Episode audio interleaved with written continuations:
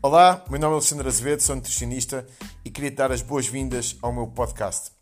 Hoje vou fazer uma reflexão convosco. Uh, tive uns dias na praia e aquilo que eu vi na praia em Portugal deixou-me realmente a pensar. Vamos refletir um pouco sobre para onde é que vai todo o dinheiro que os portugueses gastam na área da saúde. Espero que gostes.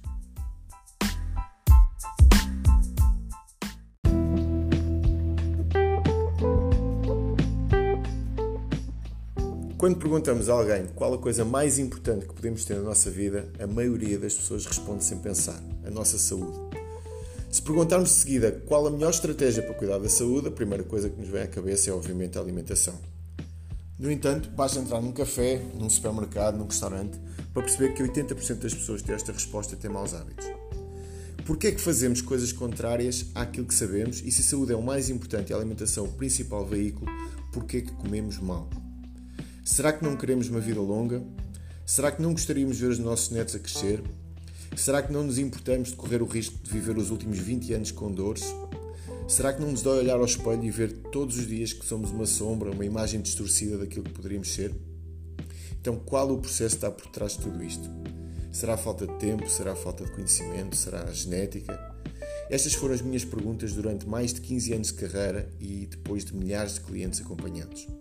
A resposta é bem mais simples do que aquilo que parece. Foste engolido pela tua vida e ficaste para trás. Precisas de um sistema. Precisas do teu sistema. Os seres humanos resolvem os seus problemas, desde os mais complexos aos mais simples, através de sistemas. Se criarmos sistemas para levar o homem à lua, não é difícil criar um sistema para estar mais saudável. Neste momento, o meu trabalho passa por montar sistemas para os meus clientes. Sistemas adaptados às suas vidas, de forma que consigam montar um plano enquadrado no tempo para que possam atingir as suas metas de forma confortável e, acima de tudo, com uma relação de amor com a comida. Se gostas do meu trabalho e precisas resolver estes problemas de uma vez por todas, tenho várias soluções para ti. Podes participar no Reprograma, o meu programa online de reprogramação de hábitos para aprenderes a montar o teu sistema. As novas turmas começam sempre no final de cada mês. Podes marcar uma consulta comigo ou podes aceder ao meu programa anual, onde poderás trabalhar comigo durante um ano, com consulta incluída, com treino prescrito por uma profissional na área e com isso, obviamente, teres possibilidades de atingir os teus objetivos com mais calma, com mais tempo e com mais conhecimento. Para mais informações, manda um e-mail para alexandrazevedoacompanhamento.gmail.com e vamos trabalhar juntos.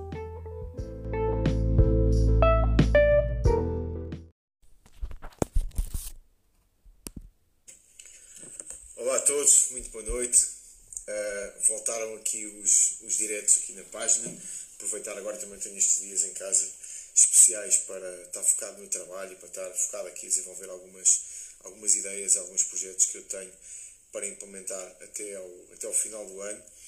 E, e, queria aproveitar então esse tempo para, para voltar aos diretos aqui dentro do, do meu grupo fechado, aqui no Alexandre Azevedo Nutricionista, e aproveitar também já agora para gravar uh, conteúdos para, para o podcast.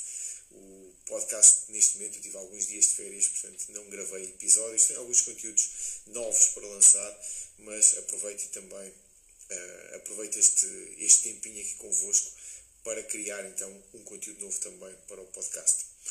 Uh, o conteúdo de hoje vem, do, vem aqui de uma reflexão que começou no fim de semana passado portanto, não neste fim de semana que passou, mas no outro ainda, uh, resultou de um fim de semana que eu fui passar à casa de um dos meus melhores amigos, um colega também de profissão, uh, sócio também da NutriScience e bastante conhecido na praça. E, e nós fomos de manhã para a praia no sábado, ele tem uma casa na margem sul, a praia é espetacular e estava completamente cheia de pessoas. Nós não fomos propriamente para, para uma praia deserta. E, e durante o período da manhã tivemos a jogar raquetes, estivemos no banho, estivemos na conversa e dois nutricionistas juntos é difícil muitas vezes nós não falarmos de trabalho. Claro que nós não estamos sempre a falar de trabalho, mas é difícil nós não falarmos de trabalho.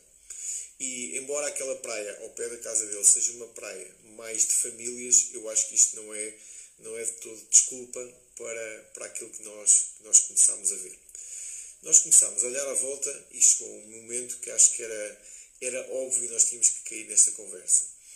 Então nós começámos a olhar e começámos a ver que num raio de quilómetros, eh, de centenas e centenas e centenas de pessoas na praia, como eu disse há pouco, a praia estava cheia, não se via nem um homem, nem uma mulher que tivessem minimamente em forma.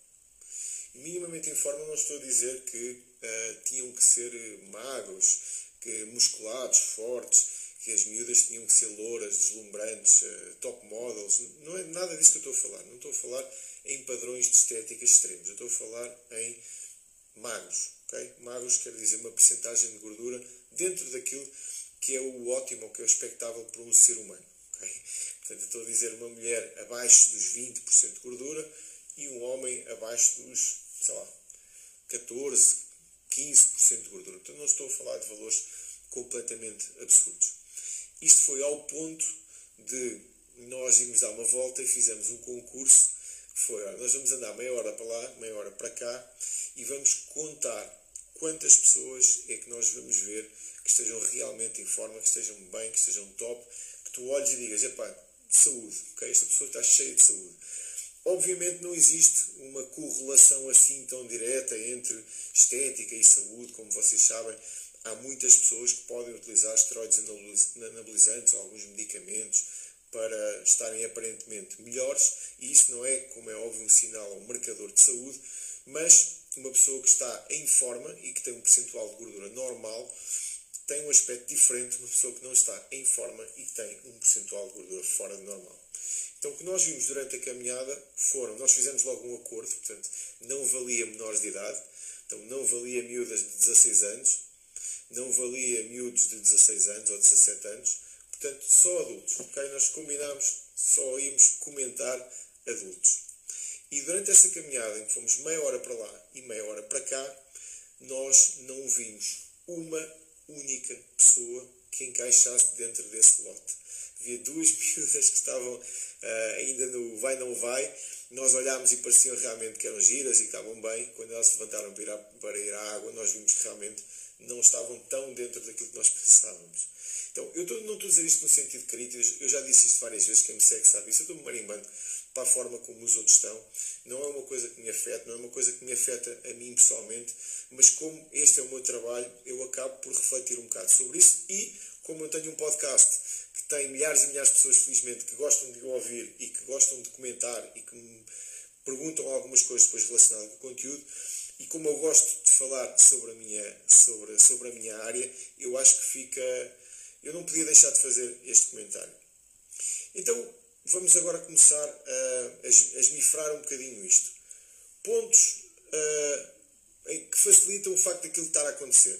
Talvez por aquela ser uma praia de famílias e classe média ou classe média um pouco mais baixa. Há uma correlação total entre classe alta e classe baixa quando se fala de corpo. Isto é assim, não vale a pena estarmos a falar aqui de outra forma. Não quer dizer que uma pessoa que tenha um rendimento um pouco mais baixo não possa estar fabulosa, não é nada disso que eu estou a dizer. Eu estou a dizer que existe uma tendência para as mulheres e os homens, principalmente jovens, não estou a falar da geração que tem 60 anos agora, portanto estou a falar da geração que se calhar tem 30 anos agora, há uma correlação direta entre poder de compra e estética. E aquela praia, embora seja uma praia espetacular, não é uma praia que seja utilizada para esse, nessa, nessa faixa da sociedade. Portanto, esse pode ser um ponto uh, que, que talvez uh, propiciasse o facto das pessoas lá, que lá estavam não, não estarem de uma forma assim tão boa. A outra coisa que nós falámos talvez fosse o efeito do Covid-19 e do confinamento em que se calhar as pessoas, 40% das pessoas, principalmente lá está, as pessoas com rendimento um pouco mais baixo, aumentaram provavelmente à volta de 10% do seu peso corporal. Quer dizer que uma mulher de 60 quilos agora provavelmente pesa 66, um homem de 70 quilos agora se calhar pesa perto dos 80 e por aí vai. Talvez seja por isso, talvez, talvez eh, possa ser justificada por outra coisa que eu não estou a ver ou que nem sequer eh, me veio à mente, mas o que é um facto é que isso aconteceu, ok? Nós vimos isso. E depois estive no Algarve, agora há pouco tempo, o Algarve é um bocadinho diferente, uh, mas existe realmente, apesar de ser diferente, é diferente, por exemplo, também de praia para praia, dentro desta correlação que eu falei agora. Portanto, em praias que supostamente são praias mais seletas, uh, a composição corporal muda em praias que normalmente estão mais associadas, se calhar praias mais urbanas, estou a falar, por exemplo, da Quarteira, estou a falar, por exemplo, se calhar da praia de Portimão, uh, se calhar não tanto a praia da Quinta do Lago, se calhar não tanto a praia do Ancão, mas isso realmente existe. Então, eu estive a pensar nisso e estava a pensar porquê. Porquê? E, e, mais do que porquê, falar de uma coisa que, quando aquilo me veio à mente, fez realmente muita confusão. Eu não sei se vocês alguma vez pensaram quanto é que vale o mercado da saúde e da estética. E vamos falar apenas em Portugal. Okay? Quando eu falo do mercado da saúde e da estética, eu não estou a falar de consultas de nutricionista.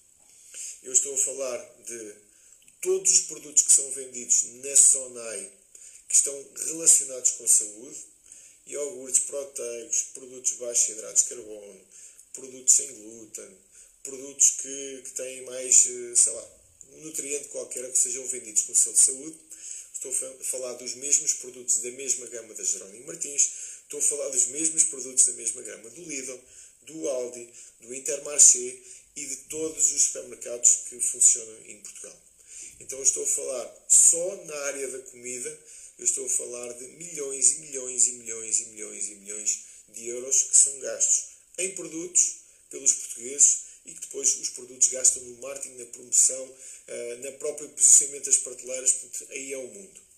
Então, estou a falar de comida saudável, mas também estou a falar do mercado dos ginásios, também estou a falar, por exemplo, do mercado dos suplementos, quer online, quer em lojas físicas, como por exemplo ervanárias, dietéticas, solares e afins. Estou a falar de todas as clínicas que trabalham com estética. Estou a falar de todos esses, uh, todas essas eh, indústrias que vivem à conta da saúde e da estética. E existe uma lei básica em economia que diz o seguinte: uh, tudo funciona de acordo com a lei da oferta e da procura. Então quer dizer o quê? Se ninguém tivesse a comprar nada, não havia uma indústria bilionária por trás, certo? Acho que isto é um facto. Então parece que alguém está a comprar alguma coisa, certo? Para que toda esta indústria se possa manter, parece que existe dinheiro gasto em clínicas, parece que existe dinheiro gasto em ginásios, em suplementos uh, e em comida saudável, ficando só por aqui, excluindo, por exemplo, equipamentos esportivos como ténis, calções, etc, etc. Então, se alguém está a gastar dinheiro nessa indústria, e não é pouco, nós sabemos disso, o que é que está a acontecer? Será que as coisas que estão no mercado não funcionam? Será que é isso? Ou será que nós estamos a comprar apenas uma pequena parte, uma peça do puzzle, faltando depois toda a estrutura que acaba por ser mais importante, todo o sistema que acaba por ser mais importante? Vou dar aqui um exemplo clássico. Estou, Alexandre, olha, estou-te a ligar pelo seguinte: qual é que é o chá que tu achas que, que eu devo tomar agora? Qual é que é o suplemento que tu achas que eu devo tomar agora para que nos próximos 10 dias eu consiga ir para a praia e esteja um bocadinho melhor? Minha pergunta: quantas calorias gastas? Quantas calorias comes? Não sei. Então tu vais gastar dinheiro no quê? Explica lá que eu não entendi. Eu vou comprar um chá, eu vou comprar um suplemento, eu vou fazer uma drenagem linfática. Então, parece que existe um consumo realmente nessa indústria, as pessoas gastam esse dinheiro, as pessoas compram IOPRO com proteínas, as pessoas pagam mensalidade do ginásio, as pessoas fazem tratamentos estéticos, compram suplementos na Prozis e em todas as lojas que existem uh, online e offline, mas quando se chega à praia, e vocês podem fazer a experiência, parece que todo o dinheiro que está a ser canalizado para aquela indústria, de alguma forma está a cair no chão. De alguma forma se está a perder. Então, que engraçado. Era como se a indústria dos combustíveis faturasse, uh, sei lá, um bilhão em Portugal, tô, não faço a mínima ideia, se calhar são 10 vezes mais, não faço ideia. E os carros não dassem. Era como se, por exemplo, uh, a indústria do vestuário faturasse bilhões em Portugal e andasse toda a gente nua. Então a pergunta é: para onde é que vai esse dinheiro? As pessoas estão a comprar a roupa e estão a deixá-la em casa? As pessoas estão a comprar o combustível, estão a abastecer os carros e estão a ficar com eles na garagem? O que é que se passa? Então eu tive durante estes dias a pensar nisto. Porque se o dinheiro continua a ser gasto e se as pessoas não estão a obter aquilo que estão a pagar, porque desculpem lá, eu não acredito que alguém vá ao ginásio todos os dias pura e simplesmente só porque quer ficar um bocadinho melhor em termos físicos. Eu vou ao ginásio todos os dias só para ficar menos ofegante a subir escadas. Eu vou fazer uma drenagem linfática, vou pagar tratamentos numa clínica para me passarem cremes, para meterem botox, para fazer uma data de coisas, só porque sim. Eu vou gastar 30, 40, 100% a mais do meu orçamento para comprar, por exemplo, um Iopro com proteínas em vez de comprar um iogurte marca branca, só porque, porque sim, porque me apetece. Então parece que existe uma indústria trilionária fatura muito, muito, muito dinheiro e que de alguma forma as pessoas, apesar de comprarem, não estão a ser servidos com aquilo que queriam. E porquê? Então, durante esta semana toda,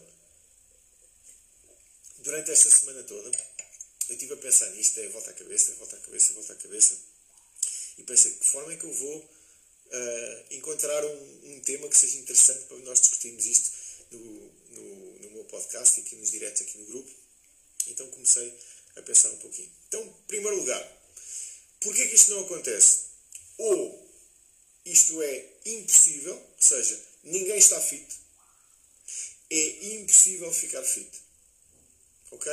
Então isso quer dizer o quê? Quer dizer que é impossível ficar fit. É impossível um homem com mais de 35 anos, ou uma mulher com mais de 25 anos, ou um jovem com mais do que, sei lá, 20 anos, é impossível essa gente estar fit. A sério, porquê? Pá, não sei, talvez por causa da genética, talvez por causa da vida que tem, do trabalho, dos horários, talvez porque seja muito difícil, talvez porque seja necessário muito tempo, talvez porque exista qualquer coisa na nossa sociedade, se calhar ligada à comida, se calhar ligada às tentações, ligada a qualquer coisa que se calhar nem sequer tem explicação, mas que faz com que as pessoas não consigam ficar em forma. Que engraçado. Mas, no entanto, continuam-se a faturar bilhões em comida saudável, restauração saudável, suplementos, ginásios, clínicas estéticas, consultas, etc, etc. E eu até poderia acreditar nisto, realmente poderia acreditar nisto. Se eu fosse, por exemplo, gestor, ou se eu trabalhasse, por exemplo, no escritório, se eu trabalhasse, por exemplo, sei lá, como outra coisa qualquer que não fosse a área da nutrição, eu podia realmente acreditar nisto. Parece que há aqui qualquer coisa que está a acontecer que faz com que as pessoas não consigam ficar em forma, mesmo gastando o dinheiro, portanto, talvez seja completamente inevitável. Agora, o sucesso normalmente deixa pistas. E o que é que existe? Hoje nós temos o YouTube e conseguimos ligar o YouTube. Qualquer um de vocês pode fazer isto depois de ouvir este conteúdo. Chegar ao YouTube e escrever assim: uh, modificação corporal antes e depois. Só isso. Modificação corporal antes e depois.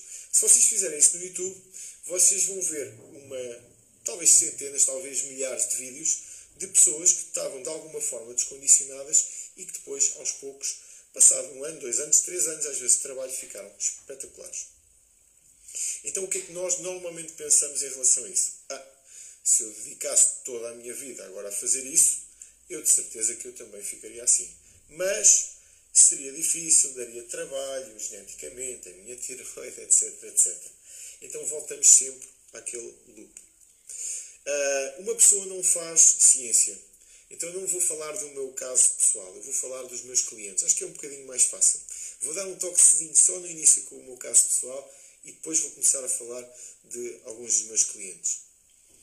Uh, vocês não me conhecem pessoalmente, alguns de vocês sim, tenho aqui algumas pessoas que privam comigo diariamente, fazem parte do meu grupo de clientes, outras pessoas não me conhecem de lado nenhum, ouviram alguma vez o podcast, estão aqui no grupo porque alguém os recomendou, mas não têm um contacto direto comigo.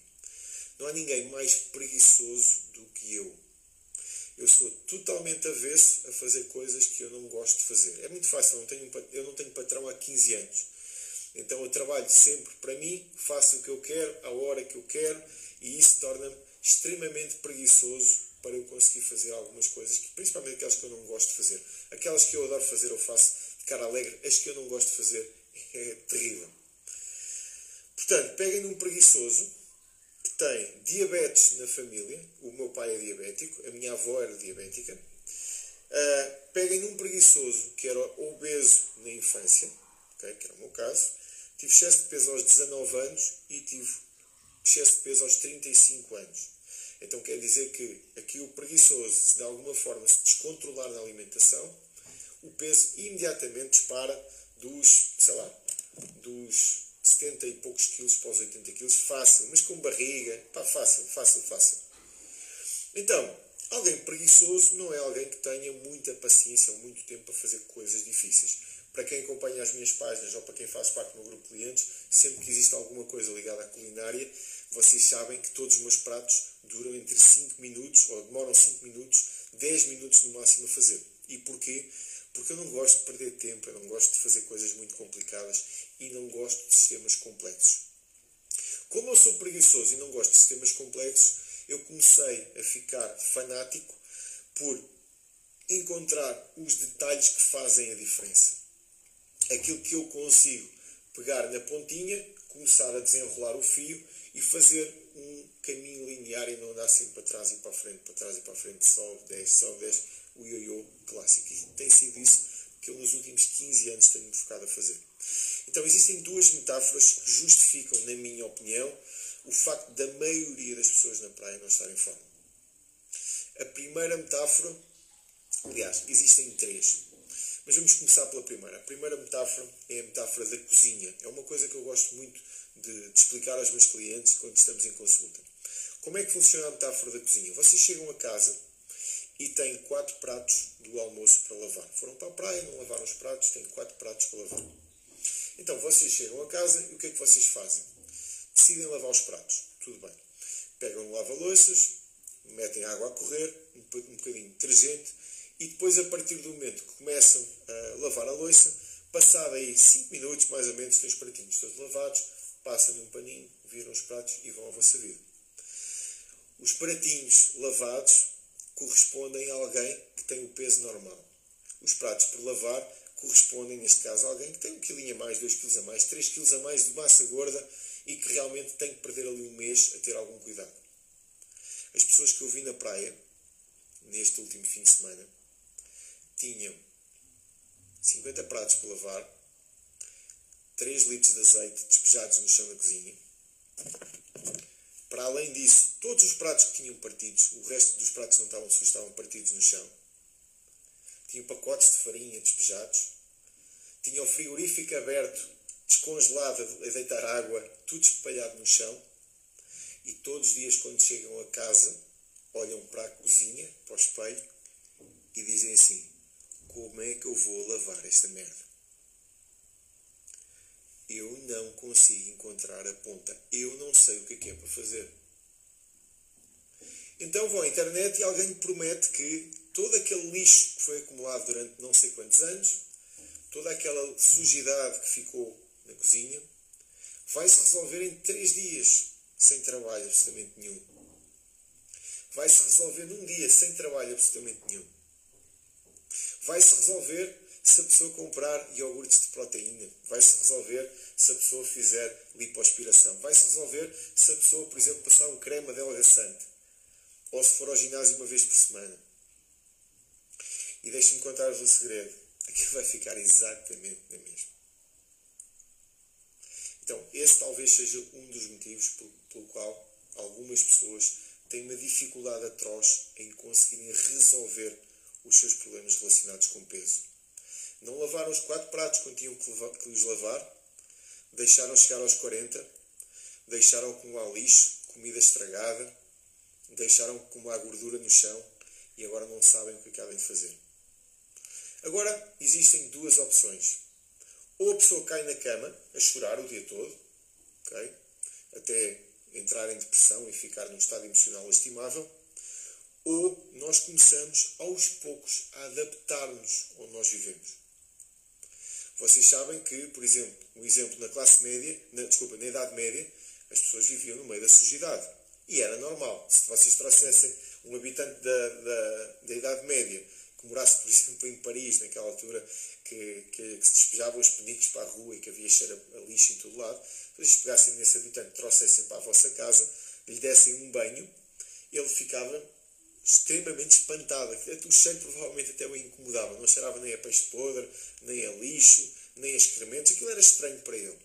Então o ser humano tem uma capacidade de adaptação enorme. Quando nós temos uma verdadeira miséria no nosso corpo, nós temos uma capacidade enorme também em ressignificá-la, em torná-la mais confortável, em inventar histórias, em dizer assim: eu sou, eu estou assim, mas pelo menos sou boa pessoa. Não tem nada a ver. Há boas pessoas em forma. Eu sou assim, mas sou uma pessoa bonita por dentro. Ninguém está a dizer que és má pessoa, ninguém está a dizer que não tens valor, ninguém está a dizer que não mereces respeito, ninguém está a dizer que mereces ser maltratado, ninguém, ninguém está a dizer isso. Ninguém está a dizer isso.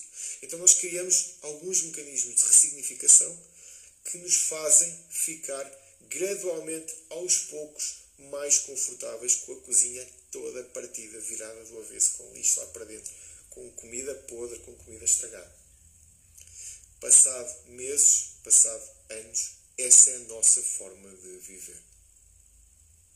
O que é que acontece? Como nós chegamos a esse estado, porque normalmente somos especialistas em fazer tarefas obrigatórias e especialistas a deitar para trás das costas tarefas facultativas que nos fazem, fazer que nos fazem felizes. Nós somos especialistas em cuidar dos filhos, especialistas em ir trabalhar todos os dias de manhã, especialistas em cumprir com as nossas obrigações sociais, mas depois temos uma dificuldade atroz em ir ao ginásio, comer como deve de ser, fazer boas compras para casa e gerirmos depois as nossas relações emocionais, a nossa parte espiritual, tudo aquilo que é facultativo. Então o que é que começa a acontecer? O lixo não se acumula na parte profissional nem na parte obrigatória. O lixo acumula-se naquilo que é facultativo. Os pratos que são sujos, o frigorífico está virado para o chão, as garrafas de azeite estão despejadas no chão, não é a vossa vida profissional. Isso provavelmente está top. Não é a educação dos vossos filhos, isso provavelmente está espetacular. Os miúdos nunca falharam um dia de aulas. Os miúdos sempre estão doentes, vão para o hospital e vocês levam-nos. Os miúdos sempre estão doentes, vocês vão à farmácia e compram medicamentos. Isso não é o lixo. Isso está fora da vossa casa. São situações externas à vossa casa. São situações externas a vocês. O que eu estou a falar são situações internas. Estou a falar do nosso corpo, estou a falar da nossa mente, estou a falar daquilo que é a nossa higiene, entre aspas, pessoal, higiene física e da nossa saúde. Então vamos entrar na segunda metáfora. E a segunda metáfora, metáfora diz o quê? Imaginem que o desconforto é uma chama. E essa chama está a arder. E vocês vão aproximando a vossa mão dessa chama. O que é que começa a acontecer? Quando a mão vai ficando mais perto da chama, vocês vão começando a ficar desconfortáveis e vocês vão afastar a mão. Então o que acontece é que essa chama vai baixando cada vez mais, vai se enterrando cada vez mais e a vossa mão vai baixando cada vez mais e os vossos níveis de saúde, estética, físicos, vocês vão baixando cada vez mais e aquilo vai deixando de queimar e vocês vão baixando cada vez mais e os vossos níveis de saúde vão estar aqui em cima, aqui em cima, aqui em cima. Como toda a gente faz isso, porque toda a gente é especialista em cumprir tarefas obrigatórias e a maioria das pessoas nunca pensou na sua própria vida e nunca pensou naquilo que realmente quer. Foi a pergunta mais poderosa que já me fizeram alguma vez na vida há uns 10 anos, 12 anos. Um amigo meu perguntou: Alexandre, o que é que tu queres? Eu fiquei, fiquei a olhar para ele, estúpido, como se eu não tivesse percebido a pergunta. Eu disse: Desculpa, o que é que tu queres? Como assim? O que é que tu queres? O que é que tu queres sentir? O que é que tu queres viver? Quais é que são as pessoas com quem tu queres estar? Quais é que são as situações que tu queres uh, aproveitar na vida? Eu pensei que engraçado. Toda a gente disse o que é que eu tinha que fazer. Nunca ninguém me perguntou o que é que eu realmente queria. Nunca ninguém me perguntou no que é que realmente eu era bom. Nunca ninguém me perguntou como é que realmente eu poderia ser feliz. Já viram isto? Já vos perguntaram alguma vez? Já alguma vez alguém vos perguntou o que é que vocês querem? Não estou a falar dos vossos filhos, não quero saber disso. Não estou a falar do vosso trabalho, não quero saber disso. Eu não estou a falar das contas que vocês têm para pagar, não estou a falar disso. O que é que vocês querem? O que é que vocês poderiam ter na vossa vida? Ou o que é que vocês gostariam de ter na vossa vida? Se vocês pudessem esfregar uma lâmpada mágica e sair lá um gêniozinho e dizer assim: tens três desejos. Então, como nós deixamos tudo isso para trás e toda a gente deixa, nós começamos a olhar à volta E a nossa realidade é a mesma realidade do lixo da classe da, da Idade Média, com o peixe podre na rua, com os cheiros crementos e com aquilo tudo. Então nós vamos na praia, alegremente, e todos os homens têm uma barriga enorme, ombros fininhos, braços finos, pouco glúteo, pernas magras. Todas as mulheres têm o rabo cheio de solite, têm 10, 15, 20 quilos a mais, têm a pele mal cuidada, têm o cabelo mal cuidado, toda a gente tem os dentes mais ou menos estragados. Isso é o normal. E o normal faz-nos sentir confortáveis e está tudo bem. E quando uma pessoa depois olha para ao lado e vê alguém que está top, está em forma, que está espetacular, este gajo é maluco, esta miúda é maluca. Realmente, faço ideia à fome que passa, não é? Faço ideia ao esforço que tem, que horror. De certeza que toma coisas. De certeza que não faz mais nada na vida. De certeza que abdica de tudo o que é bom na vida. Só para estar assim. Eu não queria, nem que me oferecessem. Então, isso é exatamente a mesma coisa. Exatamente a mesma coisa que às vezes uma pessoa quando não está bem resolvida financeiramente diz quando o outro vai de Ferrari, não é? Que horror, vai de Ferrari. Quem é que ele roubou para ter um Ferrari? Nós nunca perguntamos quantos empregos é que ele deu, que indústria é que ele montou, que negócios é que ele fez, quantos impostos é que aquela pessoa paga para poder ter um Ferrari. Não, quem é que ele roubou para ter um Ferrari? Quem é que, quem é que aquela mulher prejudicou para ser bonita? Se calhar prejudicou os filhos. Se calhar prejudicou o trabalho. Se calhar tem um marido que lhe paga tudo. Ou se calhar tem um sistema. Se calhar tem um sistema criado por ela ou criado por um profissional que a ajudou e hoje consegue fazer coisas que se calhar um dia não conseguiu fazer, mas conseguiu fazer uma coisa que nós vamos entrar agora na terceira metáfora, que é a metáfora do novelo de lã. Aquela cozinha que está toda partida, ela lava-se. Mas existe uma ordem específica para isso. Eu não posso estar a tirar, se calhar, uh, estar a lavar os pratos enquanto eu não tirar o azeite do chão, enquanto eu não apanhar os cacos dos vidros que estão partidos. Então, se calhar, eu primeiro tenho que tirar os cacos dos vidros que estão partidos, depois, a seguir, se calhar, tenho que começar a tirar a gordura que está no chão, depois, a seguir, se calhar tenho que começar a pegar na comida que ficou no chão e depois, aos poucos, metê-la no lixo e levá-la lá de casa. Depois, se calhar, tenho que levantar o frigorífico, fechar as portas, limpar a água que também ficou no chão. E depois, se calhar, no final, temos que limpar os pratos, os tais 40 pratos que estavam acumulados. E depois, já agora, garantir que essa porcaria nunca mais acontece na vossa vida. Então, existe uma ordem para nós fazermos as coisas e essa ordem faz normalmente com um sistema. Então voltamos àquilo que eu queria vos contar há bocado. Mais do que eu, eu tive esta reflexão durante, começou a semana passada. Esta semana eu estive no Algarve, estive aí com vários, vários amigos. Está aqui a, a Margarida a assistir aqui este direto. Estivemos a jantar, eu não o conhecia, foi um prazer enorme eh, termos jantado juntos em Vila Moura. E a Margarida eu não sei se já fizeste 60, se tens 58. Eu sei que se me perguntassem a tua idade, eu não dava mais do que 50 anos. Mas tens mais do que isso. E depois ao meu lado estava o Tiago Romão. E o Tiago Romão também é meu amigo e também é meu cliente. E ao, ao outro lado estava a famosa Margarida Marreiro, que, que a maioria de vocês conhece e que trabalha comigo. Faz parte, é ela que prescreve o treino dentro do, do, do meu grupo de clientes e curiosamente todos nós que estávamos na mesa estávamos em forma. Uma mulher com quase 60, uma miúda com 25, a própria namorada do Tiago, também com 38 em forma, o Tiago super seco e musculado, e ele não estava assim. Então, o que é que eu comecei a pensar? Que engraçado.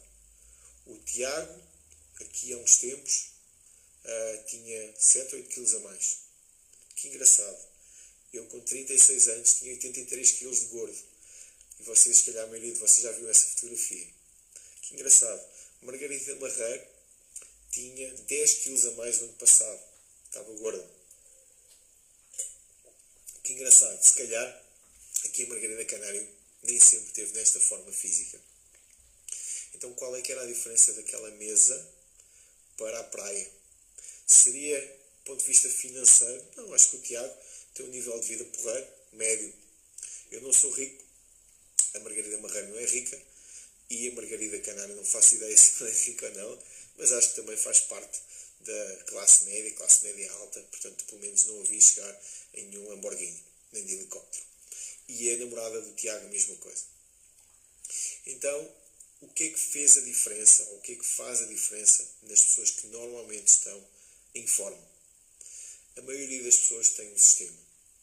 O meu sistema, para vocês terem uma ideia, permitiu-me, durante as férias todas, comer que nem uma besta, gelados todos os dias, gelados todos os dias, e hoje cheguei aqui a Torres Vedras, tive-me a preparar para trabalhar, comi já meu gelado com cone de chocolate e com duas bolas, que é uma coisa que eu adoro fazer depois do treino, e mesmo assim, curiosamente, continuo magro, continuo seco, está tudo bem, o corpo está ótimo, Nunca estive tão bem toda a minha vida, nunca me senti tão bem, nunca me senti tão forte, nunca me senti tão pleno.